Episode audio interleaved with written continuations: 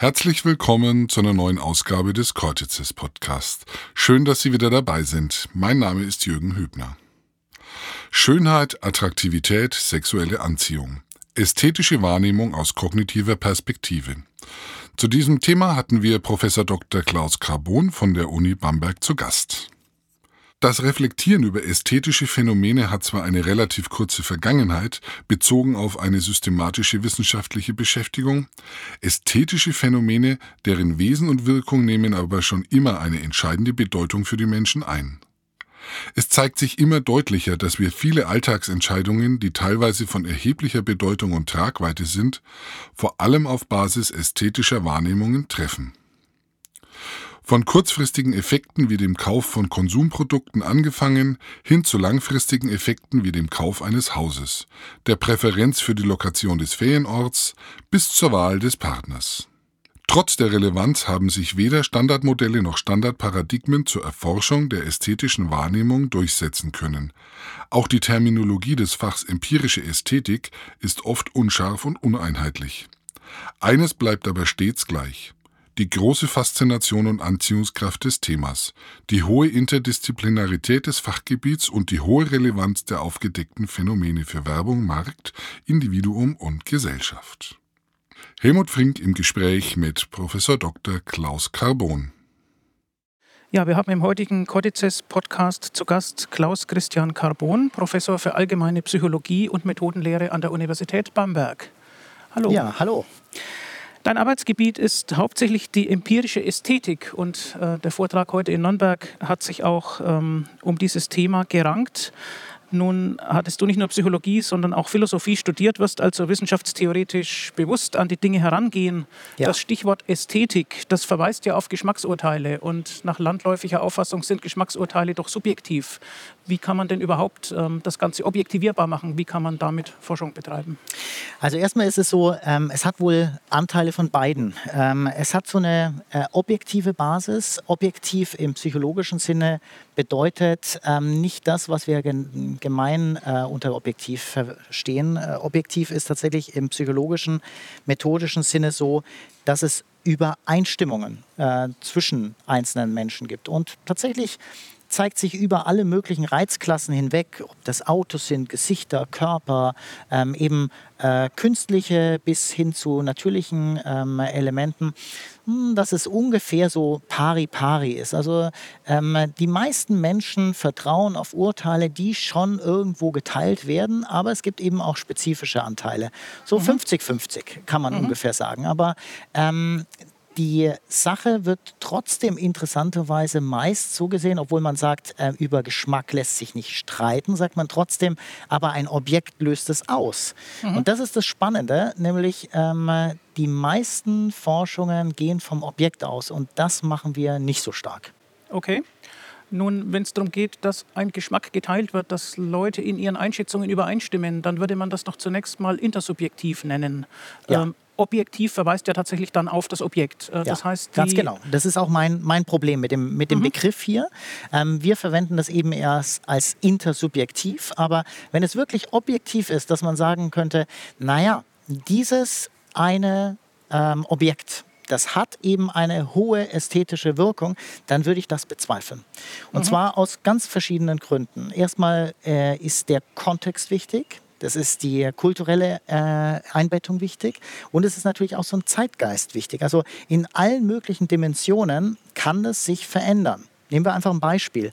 Ähm, ein impressionistisches ähm, Gemälde aus, den frühen, äh, aus der Frühzeit des Impressionismus. Also zum Beispiel äh, Impression äh, ähm, ähm, äh Soleil. Ähm, das ist ein, ein, äh, ein Gemälde von Monet, was am Anfang seiner Wirkgeschichte, ähm, ja, das wurde, das wurde äh, negativ gesehen, das ist viel zu harmlos gesagt, das wurde, wurde, das wurde beschimpft, der Künstler wurde beschimpft, das wurde als, als völlige Unfähigkeit identifiziert. Heute mhm. sehen Sie das auf, ähm, jedem, ähm, auf jedem Transparent. Sie sehen das in Wohnzimmern, Sie sehen das vielleicht sogar auf einer Toilette. Und die meisten Menschen sagen, das ist einfach nur schön. Mhm. Wenn es irgendwas Schönes gibt, dann ist es ein impressionistisches Gemälde. Und vor 140 Jahren war das völlig anders. Das heißt, wenn man die Leute befragt, dann ja, kriegt man natürlich Antworten über Geschmacksurteile und inwiefern das vom Zeitgeist beeinflusst und infiltriert ist, das wird Ganz den meisten genau. vielleicht gar nicht so bewusst sein. Richtig. Oder nehmen wir ein anderes Beispiel. Ist die Mona Lisa an sich ästhetisch oder nicht ästhetisch? Ist sie schön oder nicht schön? Ähm, wenn wir nach, ähm, zum Louvre äh, fahren, wir setzen uns hier in Nürnberg ins Flugzeug, fliegen nach Paris und steigen aus, äh, zahlen eine Menge Geld für den Louvre und dann sind wir tatsächlich vor diesem Gemälde. Dann werden wir vielleicht zu einem bestimmten hochwertigen Urteil kommen. Wenn ich aber hier vor dir einfach zehn Reproduktionen auf, äh, aufzeige, die gedruckt sind zum Beispiel auf eine Tasse, äh, auf ein T-Shirt und so weiter, dann wirst du sagen, das ist Kitsch. Das ist äh, unmöglich. Ich will das nicht sehen. Das weil, der weil der Kontext ein anderer ist. Weil der Kontext ein mhm. völlig anderer ist. Die mhm. Anbettung ist eine andere.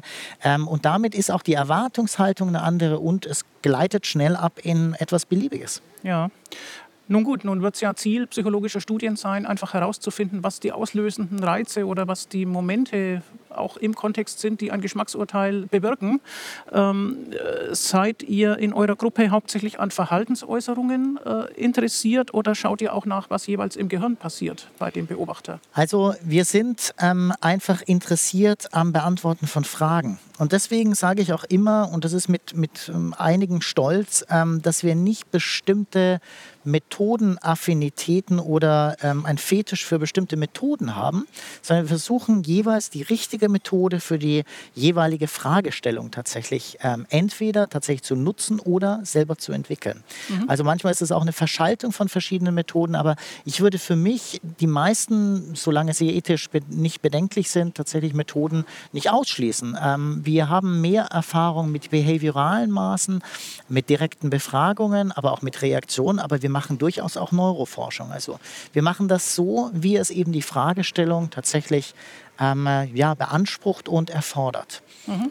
Ein Beispiel, ähm, wir machen viel zur Gesichtsattraktivität und da haben wir sehr, sehr viele Studien, reine Ratingstudien. Wir haben aber auch neurophysiologische ähm, Studien, wo wir nachweisen können, dass zum Beispiel sowas wie eine Geschlechtsunterscheidung vor einer Attraktivitätsunterscheidung kommt. Das ist ganz wichtig, sowas zu wissen, mhm. weil wir nämlich jetzt sagen können, vermutlich ist es so, dass eben eine Attraktivitätsentscheidung immer basiert auf einem, Geschicht, äh, auf einem Geschlechtsstereotyp. Okay, wir sind damit ja beim Naturschönen im Unterschied ja. zum Kunstschönen. Und äh, was die Natur angeht, klar, da ragen Gesichter natürlich heraus. Das ist ja auch eines deiner ja. Arbeitsgebiete, Gesichtserkennung. Genau. Ähm, was man oft liest, ist, dass man das als schön empfindet, was sich gewissermaßen als Durchschnitt vieler Gesichter errechnen lässt. Richtig. Ist ja. das noch Stand der Forschung? Ja, also es ist auf jeden Fall der Stand der Forschung in vielen Laboren ähm, und es wird auch nicht in Zweifel gezogen. Und tatsächlich lässt sich das relativ gut zeigen, dass ein durchschnittliches Gesicht schon relativ schön ist. Warum? Weil es makellos ist. Es hat mhm. sozusagen keine Auffälligkeit mehr. Wenn wir aber Schönheit weiterfassen als Attraktivität, als etwas, was interessant ist, was vielleicht als potenzieller Partner für Jahre ist, dann erscheint das nicht mehr so äh, interessant. Warum? Einfach deswegen, weil es keine Ecken und Kanten hat, weil es kein charakteristisches mehr hat, weil es austauschbar wird. Mhm. Und insofern muss man das sehr in Zweifel ziehen und vor allem insbesondere die wirklich hohe Schönheit, also wo man sagt, das ist jetzt eine außergewöhnliche Schönheit, die kann ich definitiv so nicht erklären. Das heißt also, es kann auseinanderfallen, was man interessant findet und was sozusagen oberflächlich hübsch ist. Ganz genau. Und das muss man auch. Man muss das unbedingt differenzieren. Ähm, und das wird aber ganz oft nicht gemacht. Oftmals sagen ähm, Forscher und aber auch natürlich in der Alltagssprache nennt man Schönes ästhetisch, Ästhetisches attraktiv. Attraktives ist dann auch noch hübsch und vielleicht auch noch interessant. Aber das lässt sich tatsächlich, wir sagen dazu dissoziieren. Das heißt, es lässt sich auseinanderklamüsern. In vielen Fällen Fällen ist das sehr, sehr hoch äh, zusammenhängend, aber in manchen Fällen eben nicht. Und mhm. diese Fälle muss man eben auch betrachten. Man darf das auf keinen Fall in einen Topf schmeißen. Das heißt, das Studiendesign muss so sein, dass man das eben voneinander trennen kann, Richtig. diese, Ganz diese genau. Bewertungen. Ganz mhm. genau. Nun, beim Naturschönen, es gibt nicht nur Gesichter und Körper, es gibt auch Landschaften. Ja. Und äh, was man oft auch hört, ist, dass Landschaften dann als attraktiv empfunden werden, wenn sie offen und weit sind, Ja. aber nicht langweilig, also nicht eine Wüste, sondern vielleicht auch noch irgendwie ein Wasser drin oder irgendwie ein kleines Versteck, das aber nicht gefährlich wirkt und so weiter. Ähm, wie findet man sowas raus? Man zeigt den Leuten Bilder und Ja. fragt? Also ähm, tatsächlich bei der Landschaftsästhetik ist eines relativ stark äh, ähm, zu sehen, nämlich wenn ich aus einem, also ein sogenanntes Vista, ähm, eine Vista-Perspektive etwas anschaue. Das heißt, ich habe im Rücken etwas, aber habe eine breite Sichtweise. Ich sehe sozusagen viel, aber mich sehen nicht viele. Ähm, das Sehen, aber nicht gesehen werden. Richtig, genau. Das ist so was evolutionär offensichtlich geformtes, wo man eben sagt, ich bin safe, ich bin sicher, aber gleichzeitig kann ich ganz viel überblicken. Das wird als attraktiv angesehen. Dann gibt es auch noch die, ähm, die Untersuchungen und empirischen äh, Evidenzen dazu, dass das äh, mittlere, komplexe ähm, sehr äh, gefällt. Das ist zum Teil nachvollziehbar, weil natürlich das ganz wenig komplexe, also zum Beispiel, wie du gesagt hast, eine, eine Wüstenlandschaft, ich sehe praktisch nur Sand, das kann auf den ersten Blick zwar mal in, interessant sein, wenn ich das nicht kenne, aber das wird nach zwei Sekunden, nach zwei Minuten oder spätestens nach zwei Stunden nicht mehr interessant sein und ich will da auch nicht mehr unbedingt zurückkommen. Das ist einfach zu wenig vielfältig.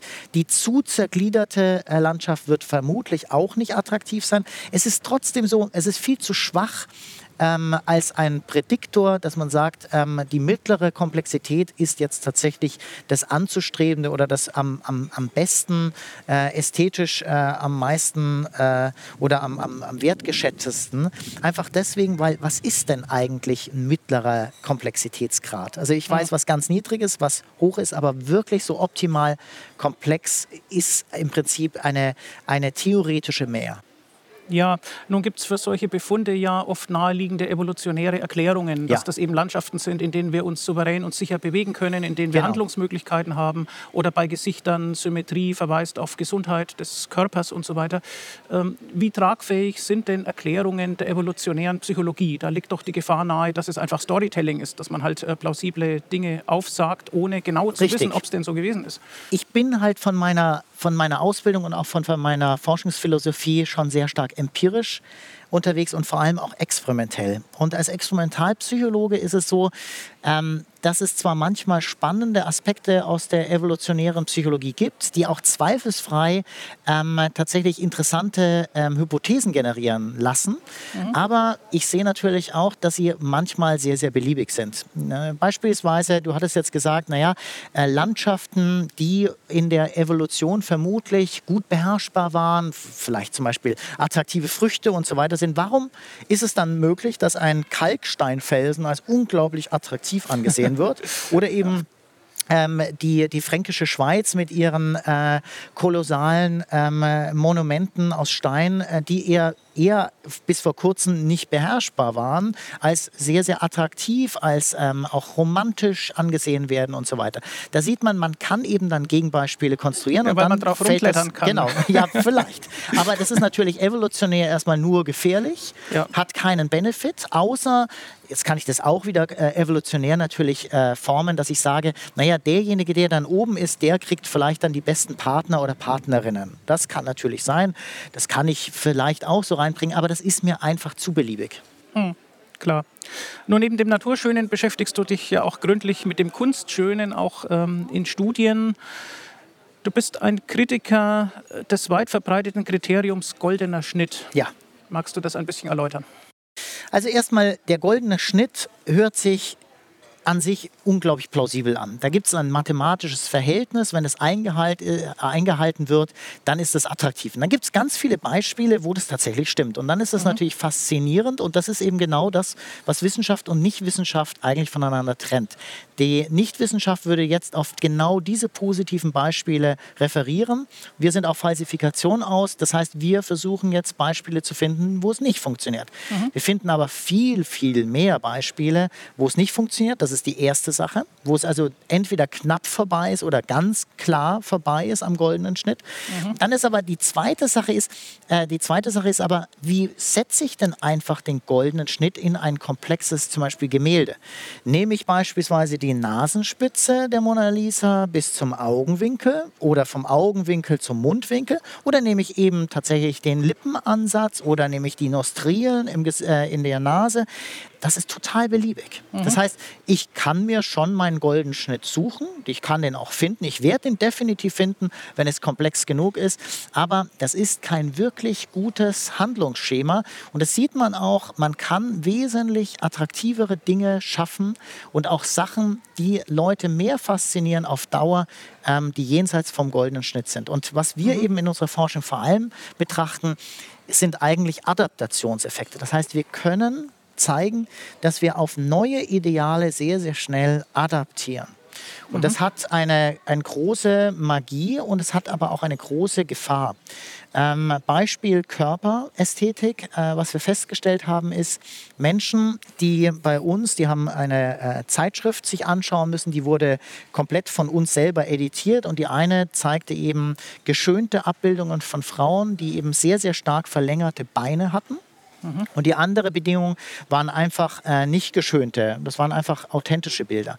Und was die Personen, die diese einfach nur beiläufig dieses äh, Magazin angeschaut haben mit den verlängerten äh, Gliedmaßen, wo es übrigens darum ging, ähm, ähm, die Hautqualität der Personen zu untersuchen, damit wir bewusst nicht diese Proportion ähm, so ins in den Vordergrund geschoben haben. Ah, das heißt, die Probanden kriegen eine genau, Aufgabe, aber eine andere Aufgabe Probanden, als die, genau, um die es sogenannter Cover Task, mhm. also das wir normalerweise nehmen, damit wir eben sowas ausschließen, dass die Leute jetzt direkt auch sagen, naja, die Proportionen sind auch komisch. Und viele sagten auch tatsächlich spontan, Entschuldigung, die Proportionen sind noch merkwürdig. Die, ähm, die, die Haut scheint in Ordnung zu sein, aber die sind so verlängert irgendwie, die erscheinen so verlängert. Mhm. Wir haben gesagt, ja, mag sein, das sind halt einfach Pressefotos, die uns zugespielt worden sind. Das sind halt typische Bilder, die uns zugespielt worden sind. Aber danach, und jetzt wird es interessant, nach dieser sogenannten Adaptationsphase wurden eben Frauen mit normalen Beinlängen als deutlich weniger attraktiv angesehen als davor. Das heißt, man hat mhm. sehr, sehr schnell das Ideal verändert.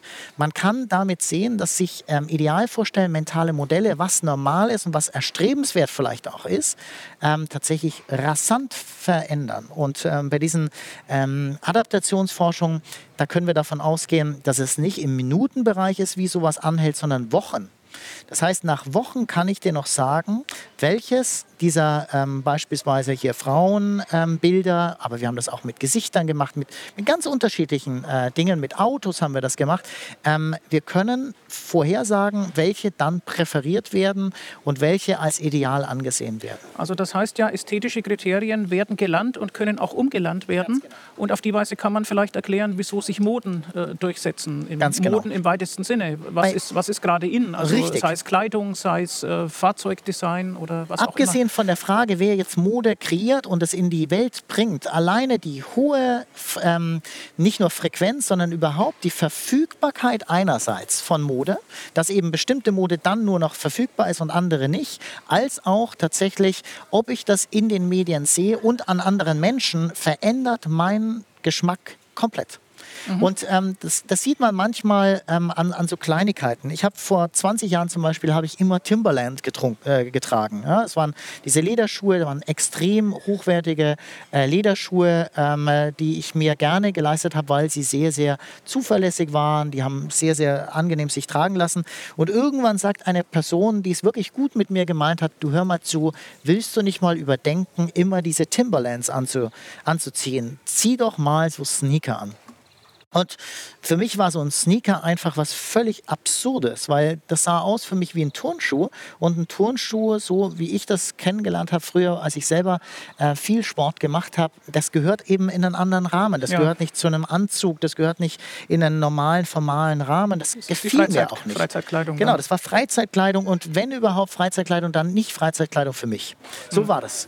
Ähm, jetzt habe ich mir die trotzdem gekauft. Erstens war es so, es wurde immer schwieriger, andere Schuhe tatsächlich kaufen zu können. Es war, die Verfügbarkeit nahm ab, von den anderen nahm es zu. Jetzt mhm. habe ich die gekauft.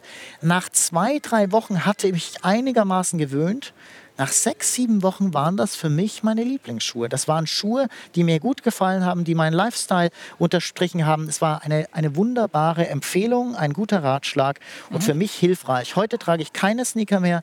Heute ziehe ich, ja, ich habe jetzt zum Beispiel schwarze Lederschuhe an, die gefallen mir heute. Und auch da gab es eben wieder Sinneswandel und so weiter. Aber mhm. das ist eben, was Mode ausmacht. Das ist manchmal rein die Verfügbarkeit und die Normalität.